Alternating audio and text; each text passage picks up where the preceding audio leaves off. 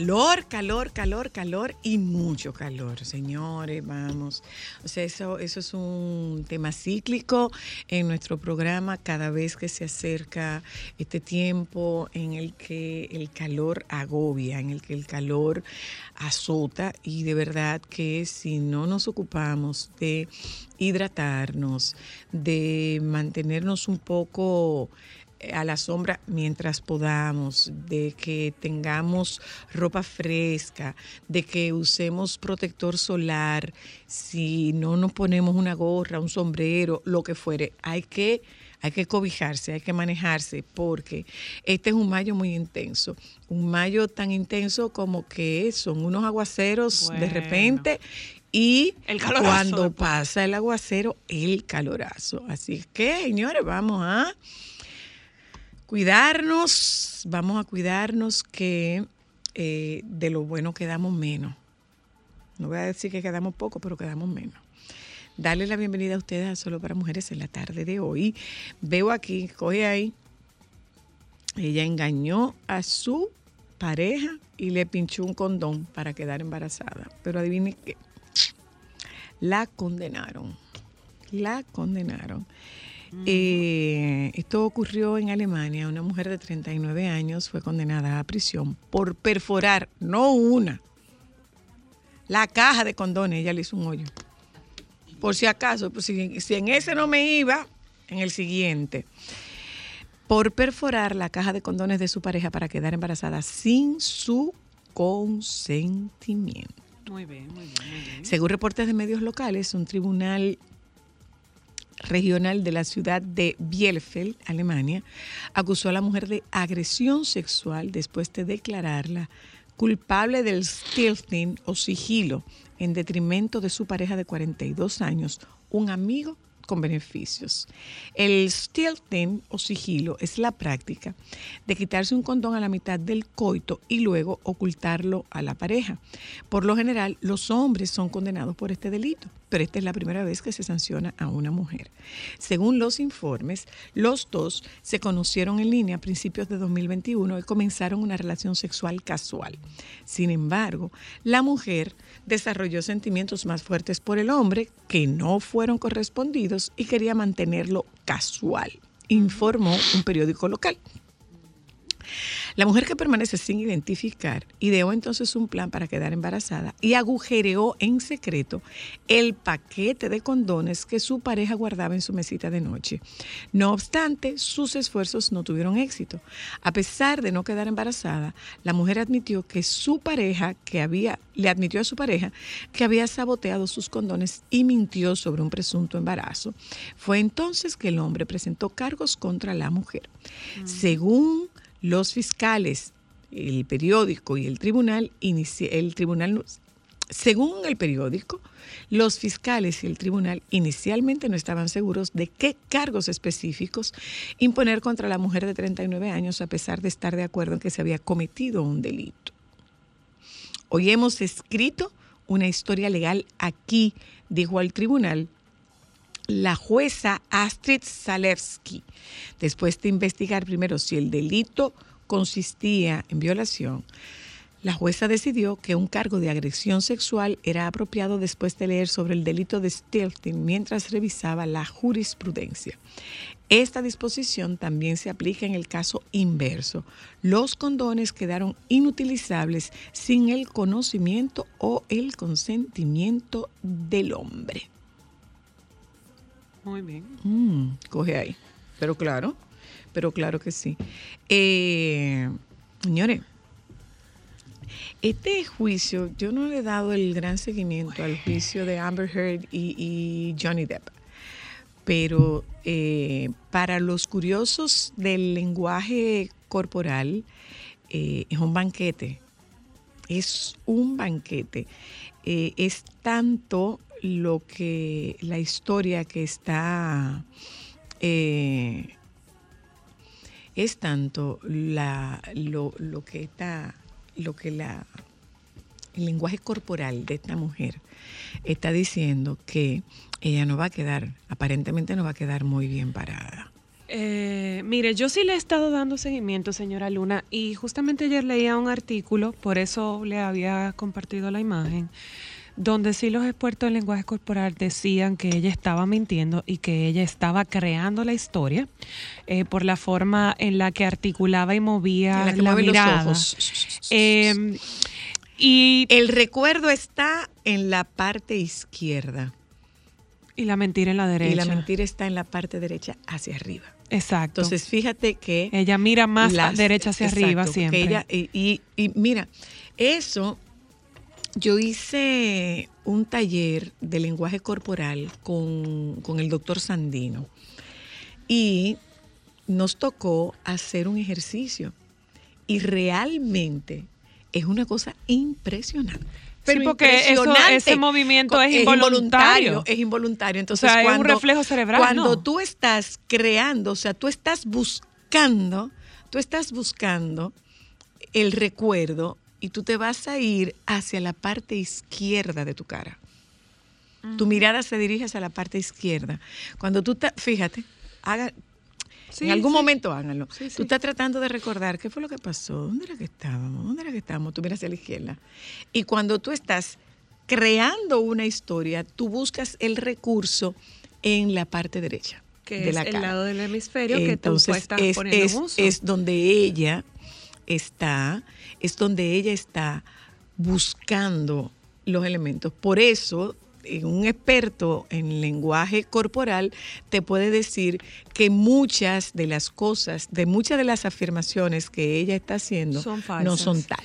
Entonces, aparte de eso, señora Luna, estaba, estaba leyendo eh, cómo la estrategia de su defensa la ha cambiado hasta la forma en la que ella se ha vestido. Sí. Ella está copiando totalmente el Ella estilo reproduce- de Johnny Depp. Ella reproduce el look del día anterior. Exactamente. En el día de ayer, por ejemplo, la gente decía que ella parecía una maestra tutora de los años 90.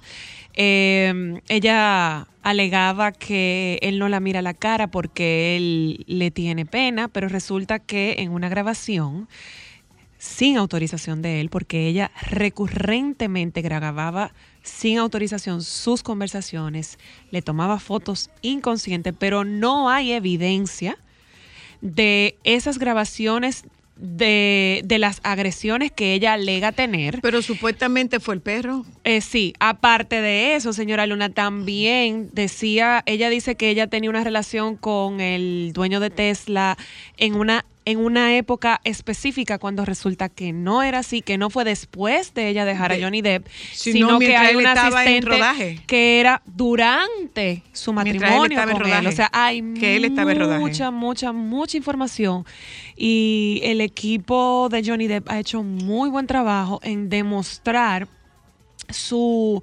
inocencia. Incluso en una grabación que ella puso, eh, supuestamente ella solicitó eh, una orden de restricción y a escondidas, cuando la levantó, fue a visitarlo, a pedirle que la abrazara, para pedirle perdón y dentro de las de la información que hay, de la evidencia, ella, él le decía, ¿tú crees que con lo que tú has dicho de mí yo voy a abrazarte? Y lo de que él no la mira a la cara es porque él le dijo que la viera bien, que era la última vez que él le iba, que ella le iba a ver a los ojos. Dios mío, qué es, barbaridad. es muy sádico. Es mucho, Eh, es es mucho. mucho. lo que, lo que una persona eh, puede aguantar y lo que una persona es capaz de hacer. Vamos a ver en qué termina. Vamos esto, a ver ¿eh? en qué Vamos a ver en qué termina esto. eso es así, Vamos eso a ver es en así. qué termina Y usted vio los padres eh, indios que están demandando a su hijo porque no les ha dado un nieto.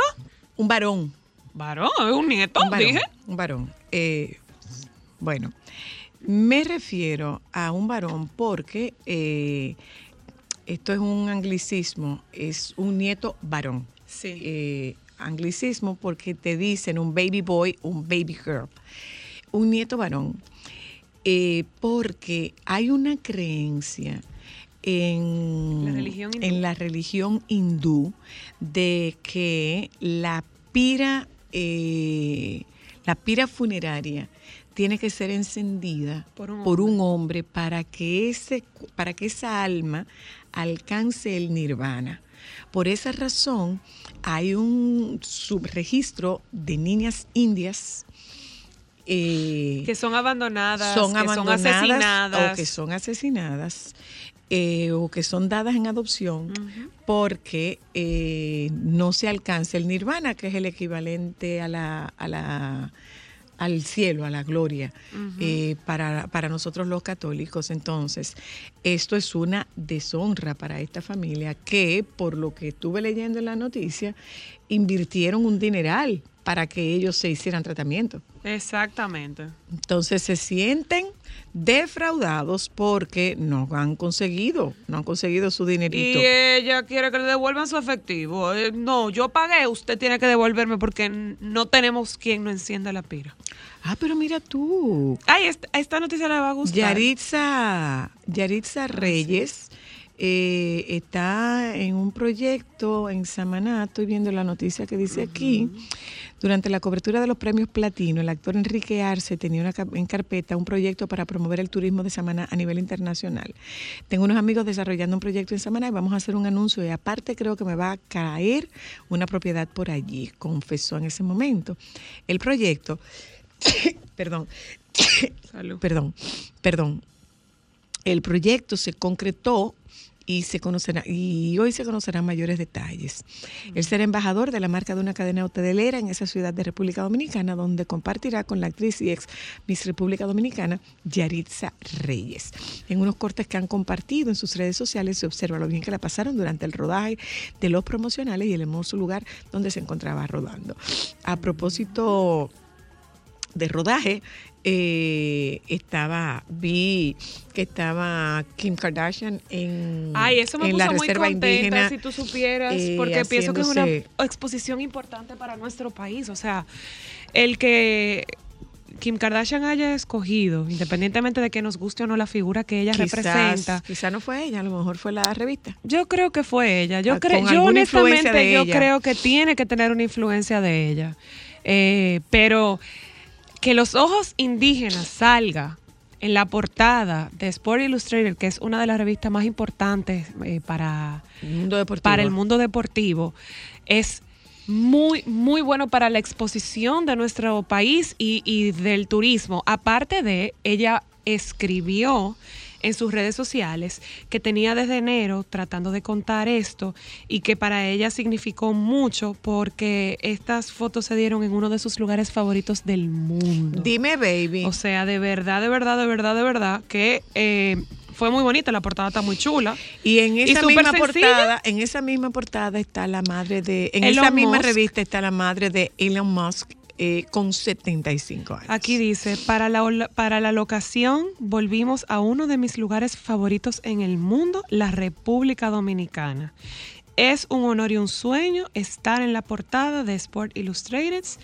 estaba dentro de mi lista de logros. ¿Pero y qué es? La verdad es que los ojos indígenas salió de lo más bonito. ¿Qué ya qué? ¿De qué? Espérate. ¿Quién le va a mandar una carta agradeciéndole? Yo- Me imagino que se la mandaron, ¿no?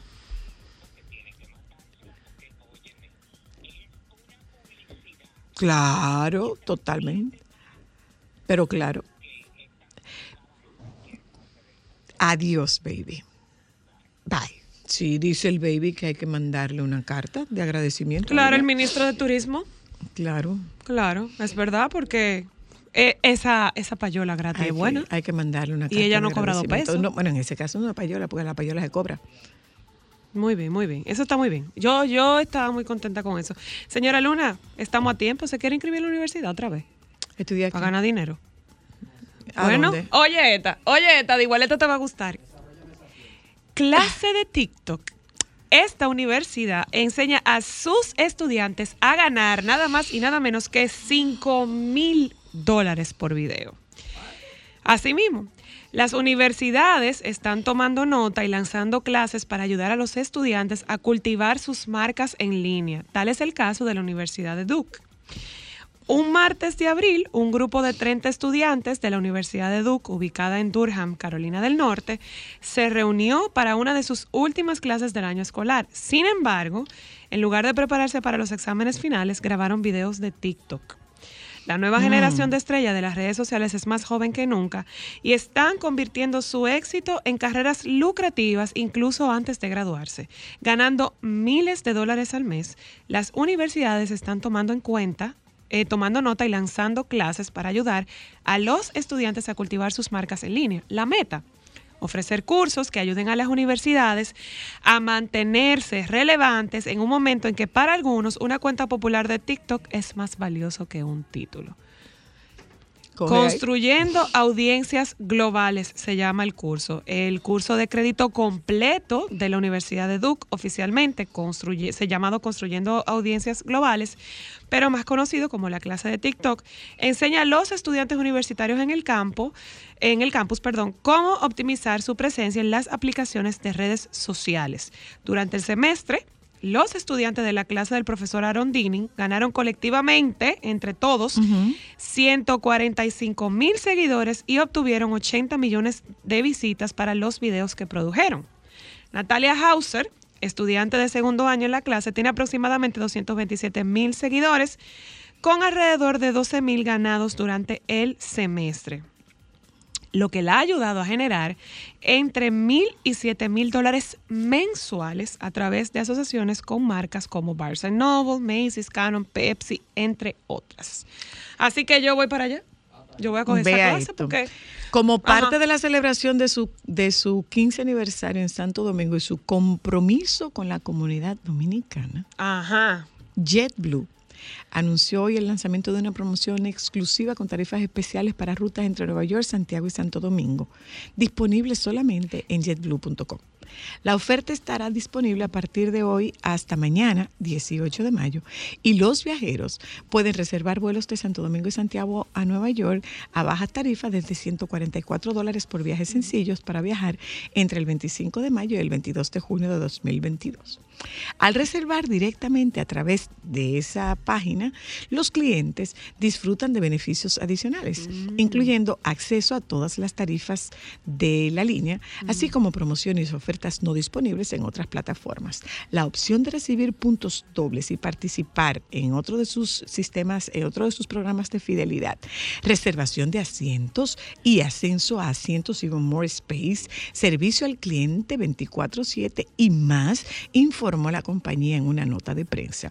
La línea destacó que todos sus aviones ofrecen el servicio galardonado de la aerolínea que cuenta con el mayor espacio en clase económica, internet de banda ancha, fly-fi gratuito y rápido, refrigerios y bebidas de marca de cortesía ilimitados y programación Direct TV gratuita y en directo en cada asiento. El único problema es que la línea salga. Es el único problema. Que su vuelo salga. y que Pero salga suena muy bonito. Pero si usted se Tú no dedica- leíste la parte que dice algunas restricciones aplican. No, no lo dice. Eh, yo lo que creo es que después no nos quejemos. Estamos aprovechando esa, estamos aprovechando ese precio, pero después no nos quejemos porque el servicio de esa línea aérea no puede ser peor. Bueno. Buah. Gente, vámonos a publicidad. ¿Cuándo es la edad para ir a ver a un geriatra? ¿Y para qué sirve la vesícula? ¿Y cómo se enferma la vesícula? ¿Y cómo se cura la vesícula? Hoy es un miércoles de salud y no, hoy es un martes de salud, perdón. Y de eso hablamos en Solo para Mujeres. Nos vamos a publicidad. Ya volvemos. Sol 106.5, la más interactiva. Una emisora RCC Miria. Déjame cambiar tus días y llenarlos de alegría. Solo para mujeres. ¿Dónde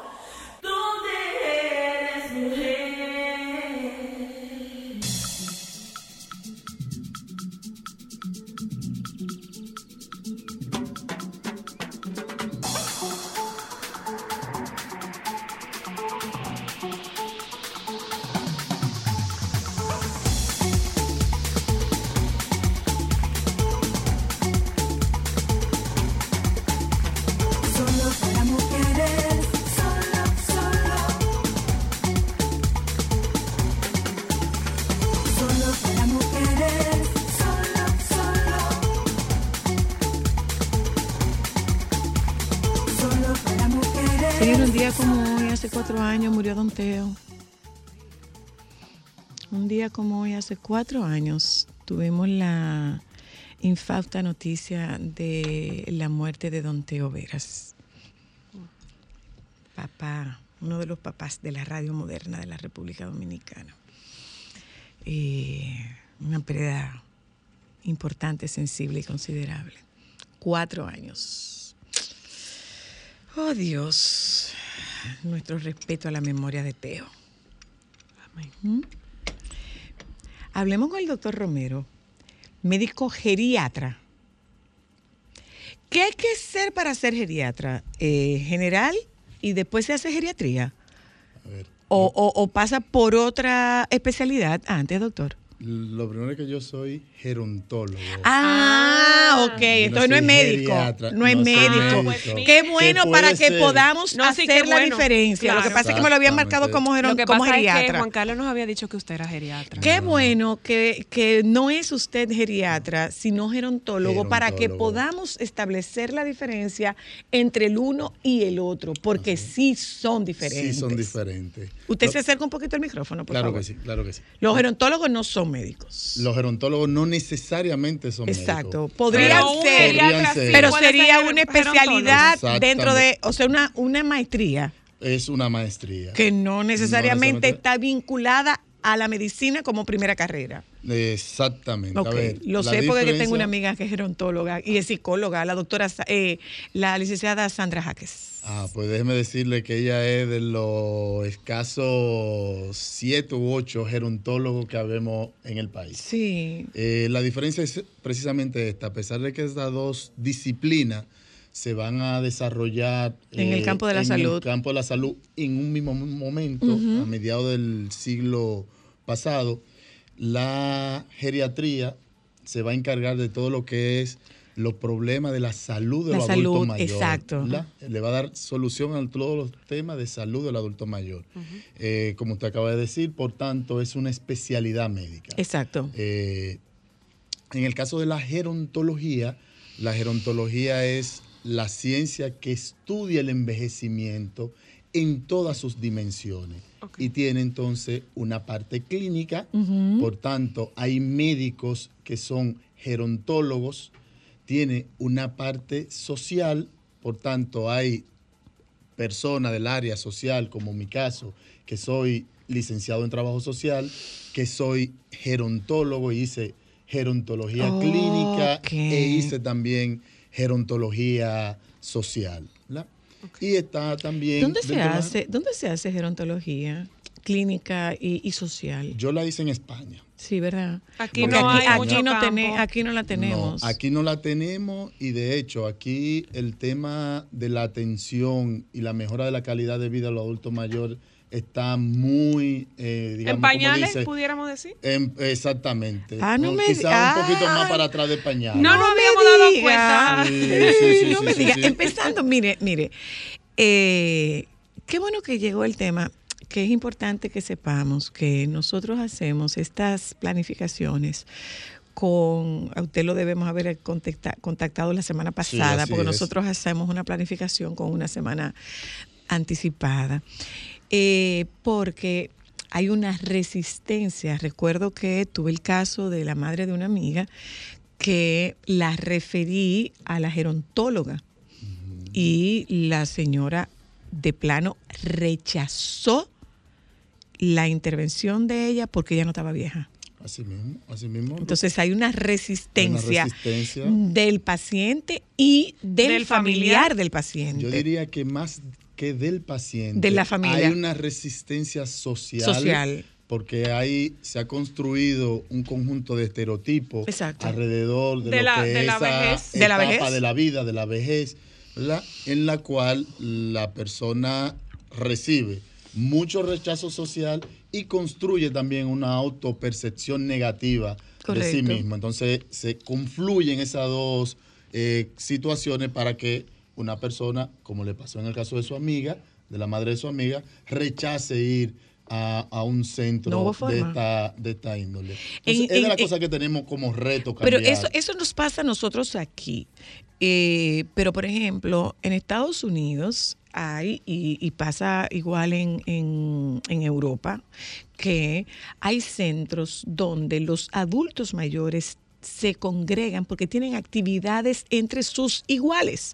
De la misma manera que hay actividades para sus iguales para los pequeños, para los adolescentes. Pero eh, nosotros no tenemos este tipo, este tipo de centros para adultos mayores donde van a hacer actividades entre sus grupos de iguales que tendrían una un, tendrían un súper buen impacto en la calidad de vida de ellos. Así es. De hecho, déjeme decirle que uno de los problemas en, en lo que usted acaba de decir es que no hay una preparación para esa etapa de la vida. No. Nosotros como sociedad, la sociedad como tal, prepara a sus ciudadanos y a sus ciudadanas eh, para que enfrenten los retos de cada etapa. Es decir, cuando teníamos o 15 o teníamos 6 años, en la casa nos educaban para que cuando fuéramos al colegio supiéramos cómo interactuar con los demás niños y las demás niñas,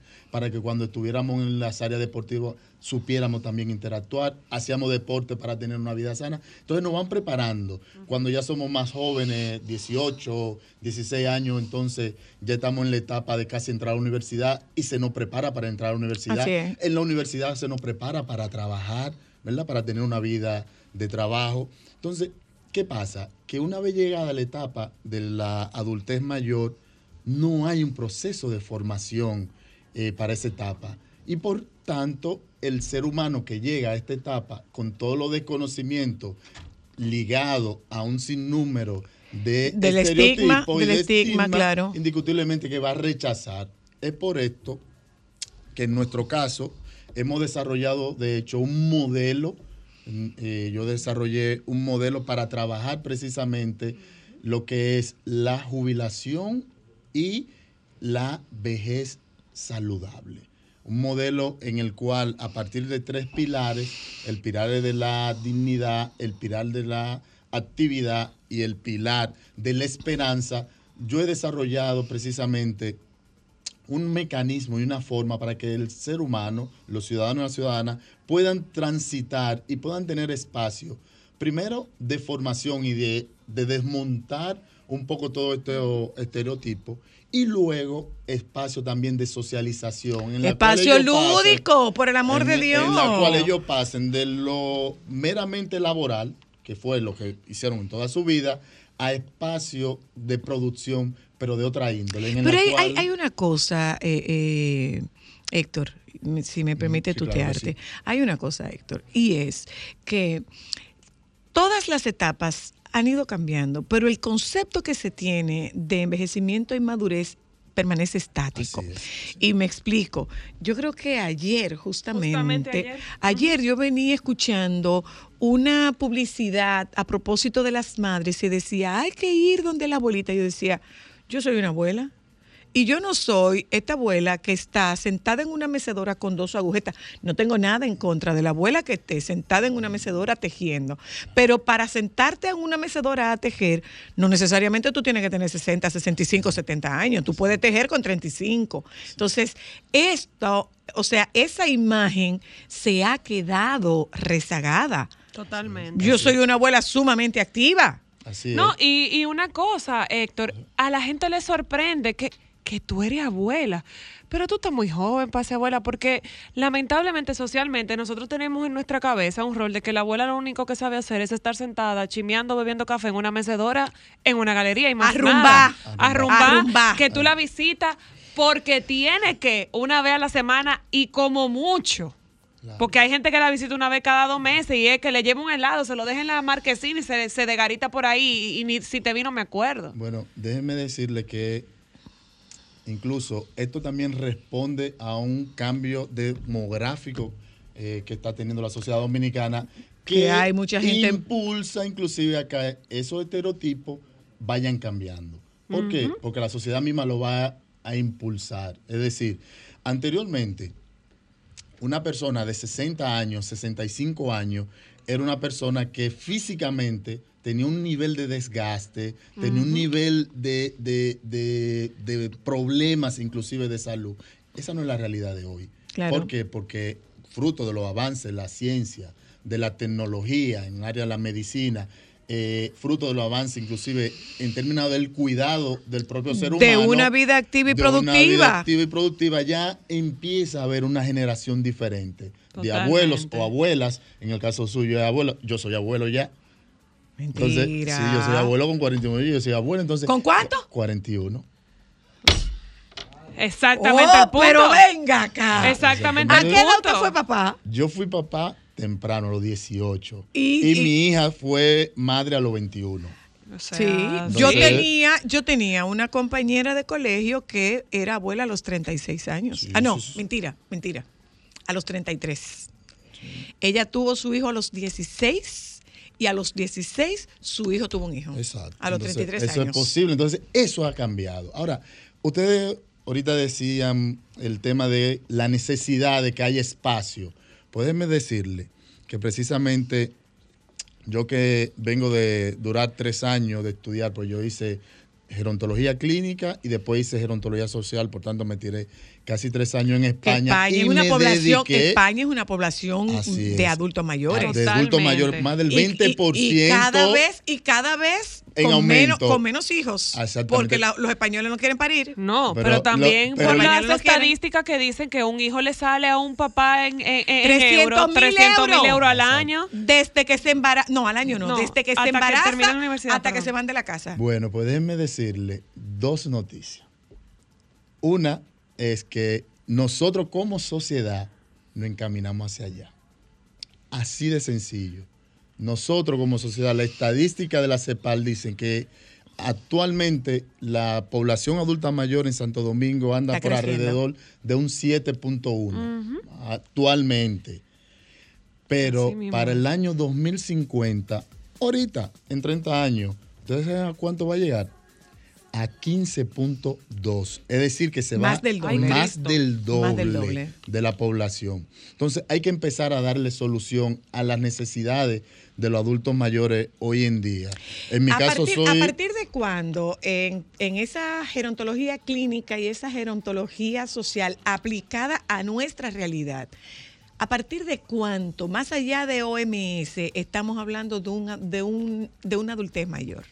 65. Eh, A partir de los 65. OMS habla de 65 Se habla de años. 65. A Exacto. nivel general se habla de 65 años. Pero En pero en nosotros, lo que pasa es que nosotros, en nuestra realidad, en nuestra realidad podemos decir que también que a los 65 años, lo que pasa es que No va a haber eso. siempre, no, lo me que pasa, quedan cuatro meses, cuatro años y un no, no, no, no, no, lo que pasa es que la adultez mayor se vive diferente a cómo Ah, se vivía antes. época, Totalmente, totalmente. totalmente. Ya yo soy adulto mayor con 65, con 70 años y puedo seguir ejerciendo una vida totalmente Activa, activa. claro, De claro. hecho, la otra noticia que le traía es que lo que ustedes planteaban de las necesidades es muy cierto y de hecho nosotros acabamos de iniciar un proyecto donde vamos a traer al país, estamos conformando ya para el próximo mes, vamos a inaugurar el primer complejo gerontológico y geriátrico de República Dominicana. Mira qué Ah, ¿usted buena sabe cuál es el único noticia. problema?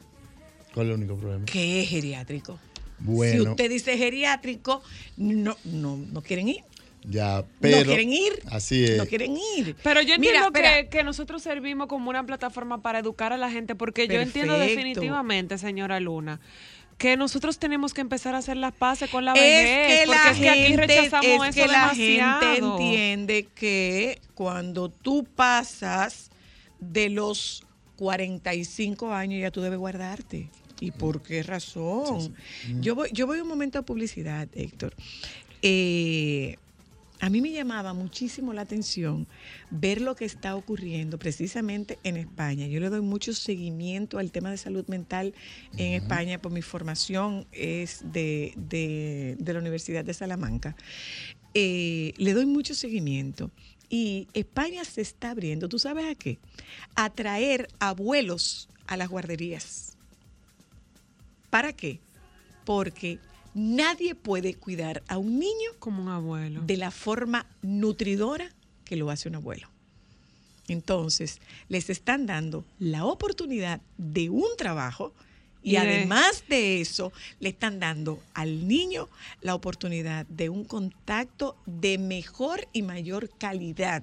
No, y esa el, nutrición cuando el cuidador es un abuelo. No, porque los abuelos cuidamos de una manera muy diferente. Así ya es, volvemos.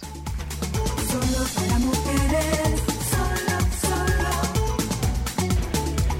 Sol 106.5, la más interactiva. Una emisora RCC Miria. Déjame cambiar tus días y llenarlos de alegría. Solo para mujeres.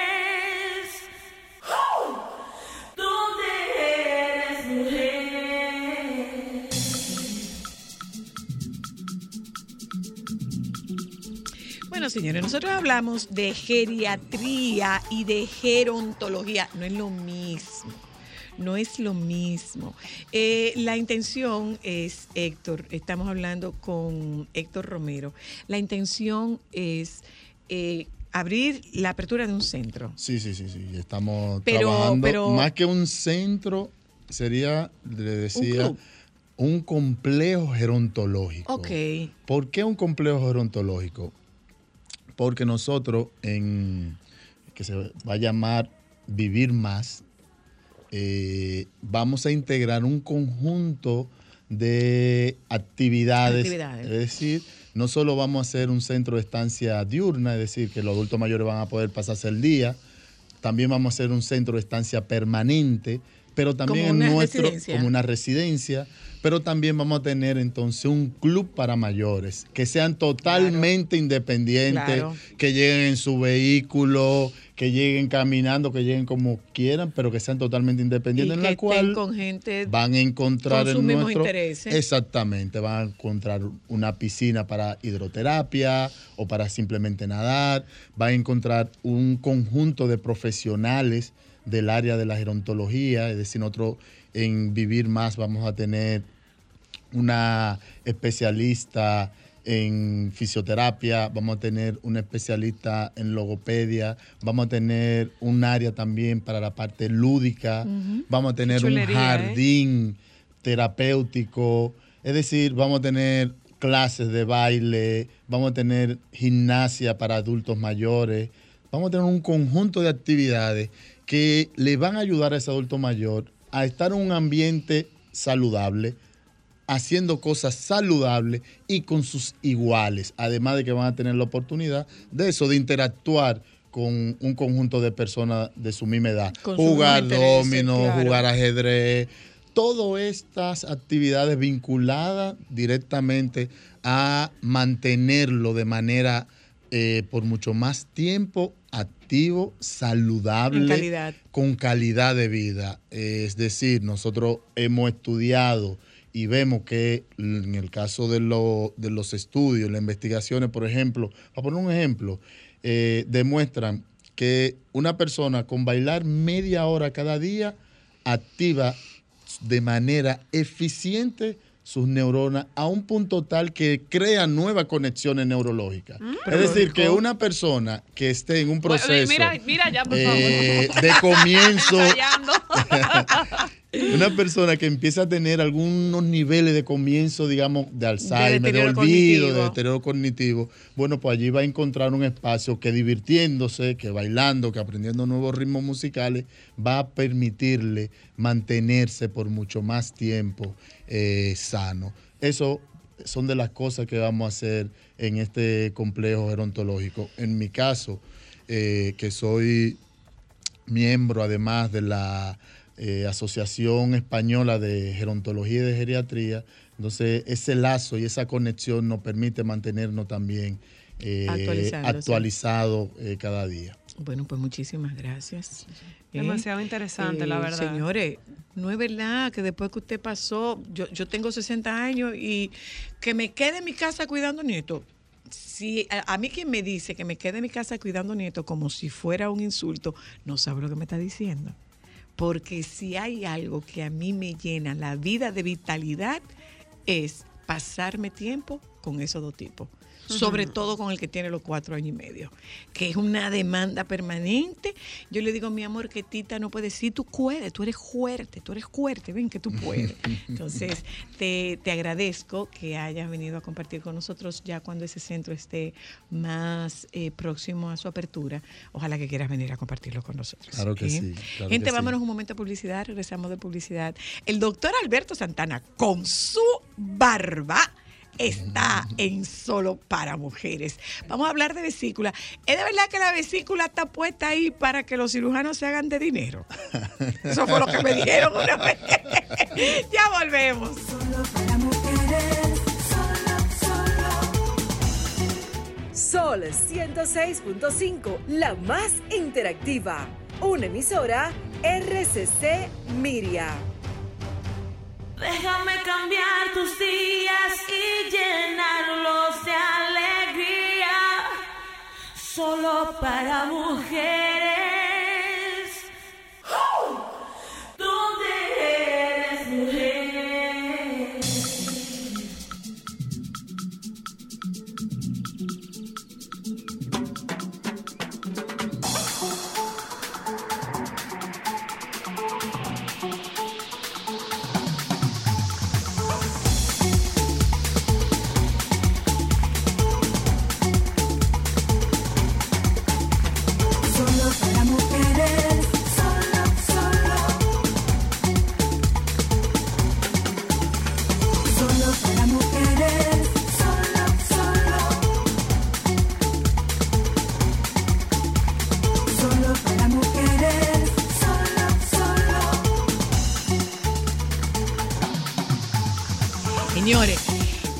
No, no, no, no, no, no, no. Cuando él cruza por un pasillo de Abel González, Abel González se entera, la clínica entera se entera. Yo Eso creo es que la Alberto Abel- que llegó. Yo creo que Abel González debería pagarte un dinero extra como relacionador gracias. público y encargado de buenas de relaciones animación, humanas en de su animación. recinto. Tú eres como el encargado de animación. Bueno, tú eres mira- lo- lo- un chocofren, tú eres de la clínica Abel El González. chocofren Un de Abel chocofren. Yo quiero ¿Tú que tú sabes lo que sepas- son los chocofriends? El equipo Los de animadores animación de, de, los, de de los hoteles. Ay, un óyete. chocofren de, de- de Abel González, Ay, Alberto. risa. Pues mira, ahora que tú dices eso, soy este sábado la Sociedad Dominicana de Gastroenterología me dedicó la primera jornada de este año o, o presencial a mí. O sea, la- la- el, el Congreso, el- la jornada del Distrito Nacional me lo dedicó a mí. Y el que me introdujo fue, el que leyó mi semblanza fue Fernando Contreras. Oiga, eso. Entonces me sorprendió mucho. dos grandes Me amores. sorprendió muchísimo, porque las cosas que dijo Fernando, incluyendo esa de que yo irradio felicidad, alegría, no que, que me ven en el El en cualquier sitio, me da un abrazo. estoy diciendo. Y lo segundo que me- nos pusimos a llorar muchísima gente, que Fernando, cuando yo regresé de Inglaterra, él me veía a mí como un Inalcanzable. gran, eh, sí, inalcanzable, y dijo, yo voy a ir a, sal- a conocer a ese doctor. Y él fue a la clínica Abel González, y cuando él entró, que yo no lo conocía, nunca lo había visto, él me dijo, yo soy, yo soy médico recién graduado, y yo le di un abrazo, y le dije, cualquier cosa, yo estoy para ayudar, que esto, que lo otro. Y el tipo se fue a llorar. En, en- la semblanza leyendo, y yo también Sí. se trancó la voz y todo el mundo comenzó a aplaudir. Pero es que eso o sea que, es que eso- Mira, cosas- está llorando otra vez. ¡Ay, qué es que- es bello! que en realidad fue ¡Qué muy, fue muy emocionante, porque no solamente Fernando, mucha gente me dijo que yo y radio, felicidad. Es que es verdad. eso. Y o- Óyeme. otro dice que son frescuras, ¿verdad? Alberto, mira, Alberto, yo he estado en, bueno, tú lo sabes, Mm. en más de una ocasión yo he estado en la emergencia de Abel González y tú te enteras cuando él entra. Uno se entera cuando él, tú oyes el escándalo y tú dices, llegó el doctor Santana, ¿verdad? Sí. Qué bueno, Bueno, qué merecidísimo, bueno. Alberto, Gracias. merecidísimo. Gracias. Mis dos grandes amores, el doctor Santana y, y el doctor Contreras, mis dos súper grandes Bueno, pues un amores. saludo a Fernando y a Pedro Valle, que es nuestro nuevo presidente de la Sociedad Dominicana de Gastroenterología. Ah, ok. Bueno, pues un abrazo para los dos. Mira, eh, Alberto, ¿para qué que sirve la vesícula? Aparte de que para que Miguelito Luna se haga rico. Eh, Miguelito Luna es un cirujano, familia de Soy, la verdad. Así mi, que- primo, mi primo hermano. El primo hermano de El Sonia. eminente doctor Miguel Luna Marmolejos. Bien, qué bueno. Pues mira, hay cositas que uno tiene en el cuerpo, o cosas que uno tiene en el cuerpo, que mucha gente piensa que si se la van a quitar y no pasa nada, ¿para qué la tienen? Eh, Una de ellas es las amígdalas, las adenoides, el apéndice, El apéndice. y la otra que vamos a hablar hoy es de la vesícula. La vesícula tiene una función muy importante, pero no es imprescindible, porque el hígado es que produce la bilirrubina. Ok. Y la vesícula es un almacén de bilirrubina. Y ese almacén es para que el hígado no esté trabajando tanto. O sea que le da un descanso al hígado que tiene muchísimas cosas que hacer y eso le prolonga la vida al hígado. Entonces, cuando uno come, la vesícula envía la bilirrubina, que es como si fuera el jabón para lavar las comidas, al duodeno, que es donde termina el estómago y comienza el intestino delgado, y ahí se lavan las comidas y se separan. Esa comida que usted se come que tiene proteínas, almidones, azúcares y grasas, la bilirrubina es la que la lava y la forma en bolitas chiquitas, una bolita ya pura de grasa, una bolita de proteína, una bolita de almidón, una bolita de azúcar. O sea que tiene una función importante. Entonces, si tú te comes una cosa muy grasosa, por ejemplo, un mofongo o una libra de chicharrón, Qué bien bueno que son, la ¿verdad? vesícula envía la cantidad que tú quieres. Entonces la vesícula lo que hace es que aprieta más y envía un chorro de bilis mayor porque Para tú ese día comiste y hiciste un desarreglo. Si tú no tuviese la vesícula ese día, entonces el hígado que es por goteo que lo manda no va a poder hacer que esa ese alimento se digiera muy bien. Y entonces pasa sucio, o sea, sucio sin, sin las divisiones que tiene que hacer al intestino, y el intestino lo que hace es que hace una putrefacción de esa comida. esa comida. En la putrefacción viene la fermentación, la fermentación produce gas y entonces el gas produce distensión, molestia y dolor. O sea que Pregunta, si tú no tienes la vesícula, tú vas a sufrir de distensión, dolor y muchos gases. ¿Pudiera también una persona que no tiene vesícula sufrir de reflujo? Sí, porque si no, esa fermentación que hablé, el gas produce distensión, entonces presiona el estómago y en vez del ácido bajar a donde están peleando ahí la comida, la putrefacción, a- sube al esófago. Y el esófago que él tuvo que unir la boca con el estómago no está preparado para el ácido, como está el estómago, que tiene una mucosa más, más potente. Es igual que la, la piel de la cara y la piel de la boca la boca, adentro. ujú. Tú soportas más, mejor el frío y el calor en la piel, en los labios, que cuando entra ya a la boca. Una cosa, eh, doctor. La vesícula, eh, ¿por qué se enferma? ¿Se puede manejar la enfermedad de la vesícula o el tratamiento de enfermedad de vesícula necesariamente es quirúrgico. Bien, como dije ahorita, la vesícula es un almacén de bilis. En la bilis hay grasa, hay colesterol, hay uratos, hay sales. Entonces, si tú no usas la vesícula frecuentemente, y esto es más frecuente en las mujeres que se ponen en esas dietas de no comer, una dieta, y ahora con la dieta de, de- fasting. del fasting va a venir más problemas de vesícula. Entonces, esa bilis se queda más tiempo en ese almacén. Y como es una vejiguita, la bilis, entonces el sedimento se va abajo y se va uniendo y forma los cálculos. Las piedras no es más que el sedimento de la vesícula cuando se une el colesterol, el calcio y los uratos, entonces forman esas piedras. Y es más frecuente cuando tú no usas. Si tú Y comes, esas piedras no se eliminan. no se elimina. No se eliminan. Bueno, sí, a depende diferencia, del tamaño. A diferencia de las de, de las de, De la de riñón, a diferencia de las de riñón, que sí se pueden eliminar, esta, ¿existe el- la litotricia para, para la vesícula o no? Se usó en 1981 y no sirvió para No nada sirvió. porque volvían otra vez. O sea Pero además, no. ¿por dónde se podrían eliminar? Sí, hay, un- hay una tubería que va al duodeno, que es lo peligroso, porque como no se eliminan, pero sí pueden salir dos o tres piedrecitas en una y taponar esa tubería y entonces que se una cirugía de emergencia. Ok. Las Ahí piedras, va mi pregunta, la doctor. piedra en la vesícula es una bombita de tiempo. Mm, o sea, ¿qué, qué tiempo puede, a propósito Dos de tiempo, preguntas. qué tiempo puede tomar el almacenamiento de esos, eh, de esos depósitos? Lamentablemente esa es la pregunta del millón, porque no sabemos No por sabe. qué unas personas producen piedras y otras no. O sea, tú puedes tener tu y cristal, la misma cantidad de bilis, usarla igual tú o, y- y- o almacenarla igual, y a ti te salen piedras y a cristal no. A Eso ella no le lo salieron a mí no. Bueno. O a cristal le salen a ti no. Bueno, pues ahí, A ella le salieron y a mí a no. cristal le salen a ti no. O sea, que no ahí va mi por pregunta, porque por ejemplo, en el caso mío que sí tuve que operarme de la vesícula, recuerda que fue como de la noche a la mañana. Yo me hice sonografía y yo no tenía ningún problema.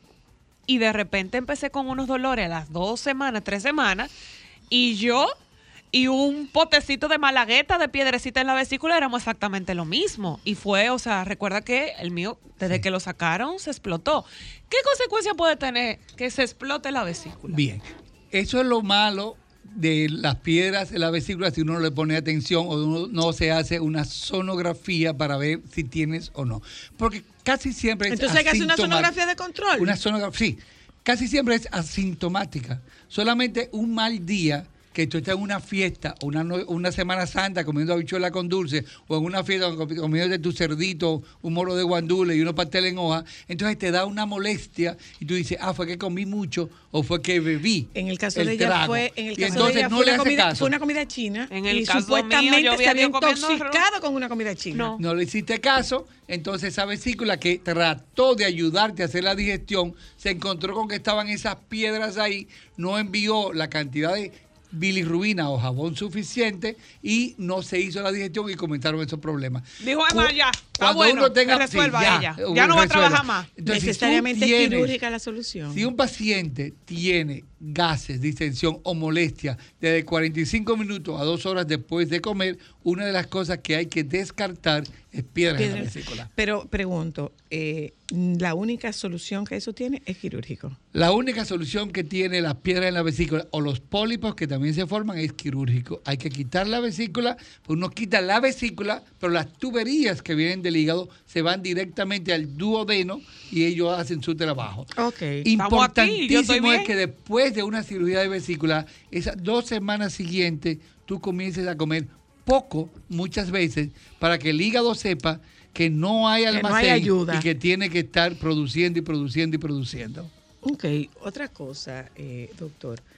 ¿Hay algún medicamento que ayude con el dolor por un cálculo biliar? Sí. Los cálculos biliares producen dolor porque se irrita la vesícula. Cuando aprieta, se encuentra con esa piedrecita y se irrita. Y dice, Ay, ay, ay, ay. yo no puedo enviar bili, pero ahí se va irritando. Mientras más tiempo tú tienes esos síntomas, más irritada está. Y Bueno, yo la pasé muy mal, doctor, acuérdate. Entonces, se usa un antiespasmódico, Antiespasmódico, pero no antiinflamatorio. no antiinflamatorio. Ok. ¿Por qué no antiinflamatorio? Porque la inflamación no es por, por No la pared que está enferma, Ajá, sino ajá, porque tiene porque está piedras ahí. Entonces ok. el antiespasmódico es para que la vesícula no siga No apretando. contraiga. ¿Y el antiinflamatorio No contra- pudiera disfrazar ese malestar? Tanto el doctor? antiinflamatorio, muy buena pregunta, Cristal. Tanto el antiinflamatorio como los antibióticos te van a mejorar El cuadro. El, el cuadro. Y pueden empeorarlo porque las piedras se van a seguir ahí molestando cada vez que tú comas. O sea que no es el tratamiento adecuado dar antibióticos ni antiinflamatorios, sino antiespasmódicos para que la vesícula no apriete y luego operarte. Tú podrías ganar tiempo. Uno puede ganar tiempo con los antibióticos Pero ¿cuánto. ¿cuánto es el tiempo que Bueno, depende. ganar? Por ejemplo, mira, Cristal, yo me recuerdo muy bien. ella ganó mucho tiempo, compró mucho tiempo, pero por poco se le explota la vesícula. Y hay pacientes que se han muerto porque Eso una iba, o vesícula sea, se eh, rompe y produce una peritonitis, Peritonitis. que es una inflamación en toda la cavidad abdominal. El peritoneo es la membrana que cubre O todo sea, eso. es O sea que es peligroso. peligroso. Así como una apendicitis que se explote, también es, es peligroso. Sí, yo he perdido las dos cosas y las dos cosas han sido igual de extremas. Bien, y sigue Sí. viviendo una vida normal. y Feliz, todo, míreme Sí, aquí mejor. dándolo todo. Ahora estoy más linda Entonces, entonces, doctor, no es para que los cirujanos se hagan de dinero. No es para que los ciudadanos se, haga- se para que hagan se hagan de dinero ustedes. Los gastros. Y nosotros ganamos más dinero con la vesícula hagan que los dinero. gastos. Ustedes se hacen más- se hacen más que- de dinero que- los- ciudadanos lo hacen un solo día y ya. Nosotros tenemos que lidiar años y años, porque no todo el mundo le gusta operarse. Eh, no, claro. Todo el mundo le tiene terror al tema de una cirugía, pero cuando eso dice allá, Es para ahí es donde va. tú terminas. Y hoy en día, yo no soy a cirujano. diferencia de los divertículos, porque uno sí puede manejar el tema Sí, de los los divertículos. divertículos pueden manejar la vida entera. Con Eso sí dieta no se y lo demás, ¿verdad? Eso no se recomienda en cirugía a menos que no tenga más de tres ataques de inflamación o se Al rompa año. alguno al año. Al año. O se rompa alguno. Pero con la vesícula eh, eh, es recomendable que el cirujano la saque. Y eso tiene Porque que una ser- bombita de eh, tiempo. Cuando eso dice voy para allá, Sí. no Y hay entonces, como dijo ahorita, una bombita de tiempo. Y el día que te va a dar a explotar esa bomba es el día que tú vas a estar en una fiesta, el mejor Que momento del y mundo. Y el cirujano va a estar también en la porque somos No estar, humanos. claro. En un congreso en o un de congreso, o no, claro. vamos a suponer el 25 de diciembre. Tú estás comiendo tu cerdito, tu moro de guandule y tu traguito. Y el cirujano también va a estar con su familia comiendo su cerdito. ¿dónde duele la vesícula? En el lado derecho, Derecho. debajo de las costillas. Oiga bien, lado derecho. No, Yoba, tú no tienes de eso. Mira, está buscando. Ese es el lado izquierdo, es el Yoba, izquierdo, el lado Yoba. derecho. Es el otro, es tu otro lado derecho. El lado derecho, Lo que debajo de la pasa es costilla. que en el caso, yo recuerdo que en el caso mío, cuando a mí me empezó el dolor, yo pensaba que era que tenía un gas. Sí. Porque era muy punzante. Yo decía, Dios mío, pero es que tengo un gas. Y cuando fue incrementando, yo decía, no, espérate, esto no puede durar tanto. Mira, eh, déjame irme, déjame despedir al doctor, pero antes de despedir al doctor, ¿viste, Eduard Bra, el de cliente que te mandamos? Que mi amor. Eduardo fue, que- como te dije, fue Cristal y Soy la que me enviaron donde Él lo sabe, él me y dio la está gracia muy, porque él muy contenta fabuloso. de verme a mí y yo sí, también. mira, ¿qué, qué falta en el proceso de la Bueno, eh, Edward me dijo que yo tenía que dejar por lo menos dos o tres semanas más para que el pelo vaya alisándose un poquito y caiga y no se me van a estos flequitos que se están viendo de vez en cuando. O sea que un poquito de paciencia. ¿Está bonito? Estamos sábado- con- ¿Y la doctora qué dijo? Eh, eh, encantada. El sábado, el sábado, el sábado pasado yo fui donde Edward y él me dijo, no, no te voy a hacerlo yo. Lo que pasa es que tengo la presentación esa. eh, eh, ¿Y te hizo algo? y sí, me, me rebajó un poquito, me peló un poquito, me quitó un poquito de un lado y me dejó eh, Te podó, más, te para acá para que no se me vea No, el la tipo sabe- papada. el tipo sabe de no, eso. el tipo es un anatómico. Te dije que él es como un, un ingeniero de barba. Publicidad. Regresamos de publicidad y todavía nos queda contenido. Lady Doteles, voz comercial. Es un podcast. No, De- es un workshop. Un workshop. Un workshop. Taller Un para was- aprender de un was- vocaliza. Yeah, baby. Déjame cambiar tus días y llenarlos de alegría. Solo para mujeres. ¿Dónde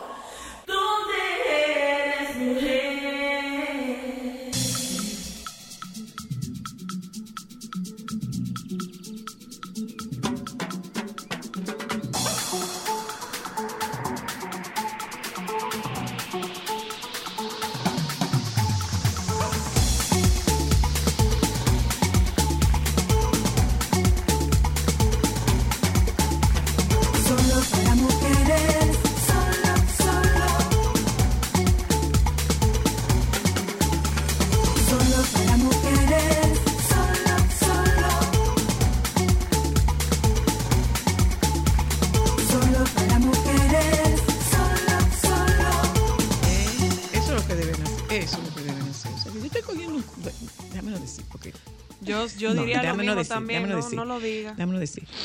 ¿Esa muchacha es la voz de, de Molusco? Sí, hola, ¿qué tal? Di Joan, dura ella. Sí. ¿Le abrimos espacio? Parte del caso es que la, la, o sea, la vieron para allá, entonces la ponen allá y aquí entonces vienen a- Era aquí que había que darle como primero. Aquí. Pues no me lo dieron. Pues no me lo dieron. ¿Ella era voz del mismo golpe? Sí, hago, hago, hago voces para, para Jochi también, el mismo golpe. El mismo golpe. Ah, Lady Dotel. Lady Eh, Dotel. ¿Tú sabes qué? ¿Eh? Ay, qué bella tu voz, dice Ámbar. Gracias. Eh, ay, Dios. Mira, se me va a caer la cédula en este momento. A ver, Lady. a ver. Se me Tú va a caer la eres hija cédula. de... Tú vas a ver. Tú a No. ver. A ver. ¿Tú tienes algún tío abuelo? Ah, tú apellido a ver. De Barahona. De Nagua. No, somos de Barahona. No, mi amor. es de Barahona. En tu familia, Ajá. averigua si había un Vinicio Dotel. Voy a averiguar. Vinicio Dotel era una de las mejores voces locutores de, de- de locución de mi pueblo, de Nagua. Vinicio Dotel. Vinicio Dotel. Vinicio Dotel. Llegando a mi casa le pregunto a mi mamá. Pero por supuesto, y me deja saber. Sí. Me deja saber. Eh, lo único que no me gustó de ella es, yo te admiro desde que tengo uso de razón. Sí. eh, Desde que me acuerdo, yo venía nerviosa. La primera entrevista que yo me pongo nerviosa cuando entro a cabina, porque dije, ay Dios mío, soy Lelina, no puede ser. Sí. Qué bueno. Mira, cuéntame, es un, un workshop de locución publicitaria. Exactamente. que es importante. O sea, yo hago un curso de locución, pero tú haces un curso de locución no especializado. Entonces, la locución se está especializando como todo en la vida. Exactamente. Y eso es lo que todavía algunas escuelas importantes de locución del No país entienden. no han entendido. Claro. Yo me inscribí en una hace unos años y tuve que desertar en el segundo nivel porque me acuerdo que cuando me paro a leer en frente de todos, el profesor se burló de mí y me dijo, tú prives mexicana, ¿por qué tú hablas así? Y yo le dije, es que, sí, yo le dije, ¿Y es tú que es- volviste después de Yo eso? le dije, No, se para, fue. para nada, me fui en el segundo nivel. Yo dije, profesor, ese es mi estilo de narración, es la forma en que yo leo. Porque, ¿qué pasa? Todavía están en esa forma encajonada, robótica, de leer los textos radio, mil informando 1152, del frente. lo- Tiene No, que tener cuidado, que eso es de, eso de nosotros. Ya, a lo que me No, refiero. eso de nosotros. A lo- no, soy- no, no me metan Eh, en Lady, no problemas. te, no te mortifiques. no sé si tú te diste cuenta Wow. que hay tres varones ahí listos para defenderte. Ah, muy no bien. te No me metas en problemas. No, yo, te metes usted solita. A lo que me refiero es a, a esa narración de, de antes. Ya no es lo mismo. Ya se hace de una manera más flexible, más creativa. En, en el workshop Vocaliza, que así se llama nuestro workshop, que va a ser el próximo encanta 11. el nombre eh, el próximo 11 de junio. Vamos a tener incluso una creativa de una importante agencia publicitaria del país, Laura de Jesús, que va a decirles a los participantes qué es lo que las agencias buscan en una voz. Porque ya no hay voces feas, voces lindas, como antes que te decían. Hay tú tienes voces como- para todo. Tú tienes como voz de locutor. Ya eso no se usa. Ya cada voz tiene una identidad. Pero ¿y ella? Una Que vino a pregunta, decir Lady. aquí lo que no se usa. Lady, Cada- una pregunta. En el caso específico de las nuevas tendencias. Alejandro, suéltala.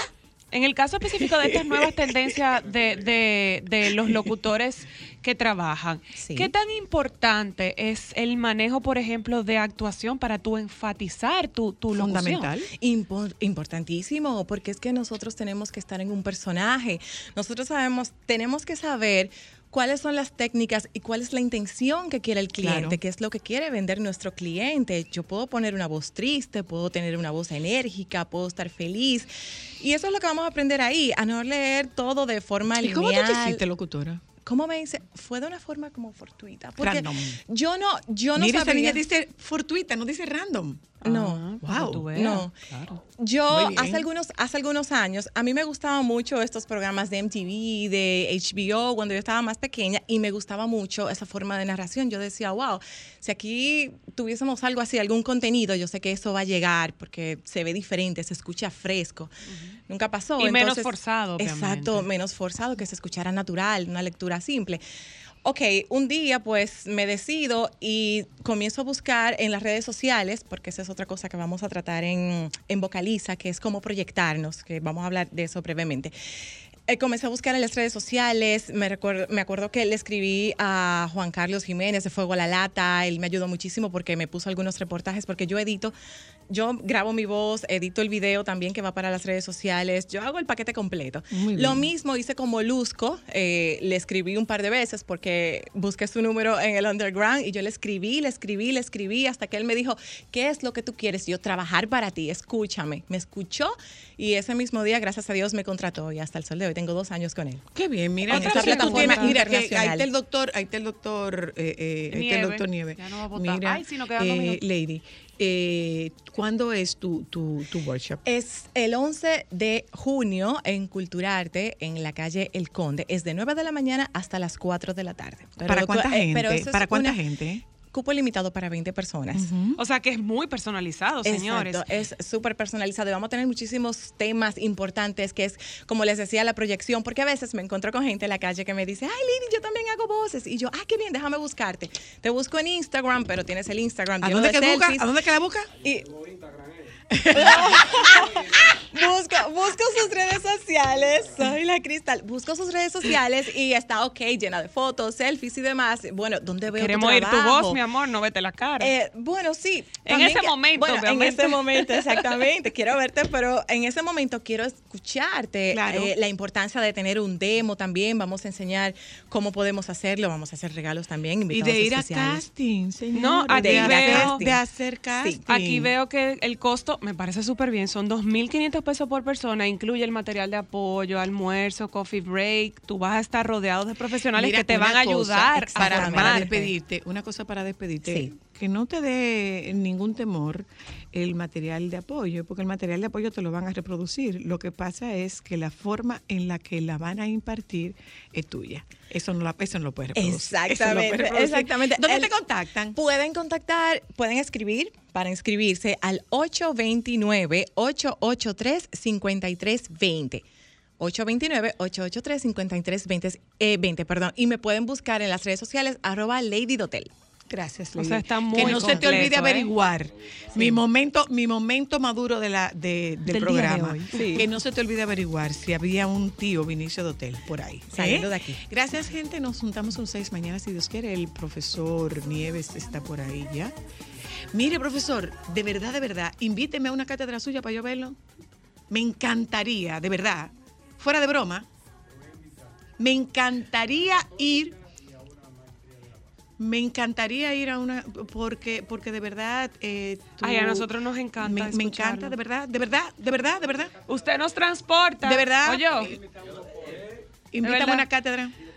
No, es que yo no bebo. doctor Nieves, usted nos transporta hasta que usted le habla a Alejandro. Gente, nos juntamos mañana. Quédese con los compañeros del Sol de la Tarde, que aparentemente el doctor Nieve va solo. No sé dónde está el resto.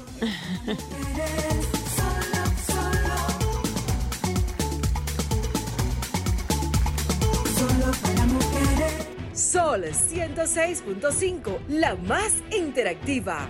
Una emisora RCC Miria.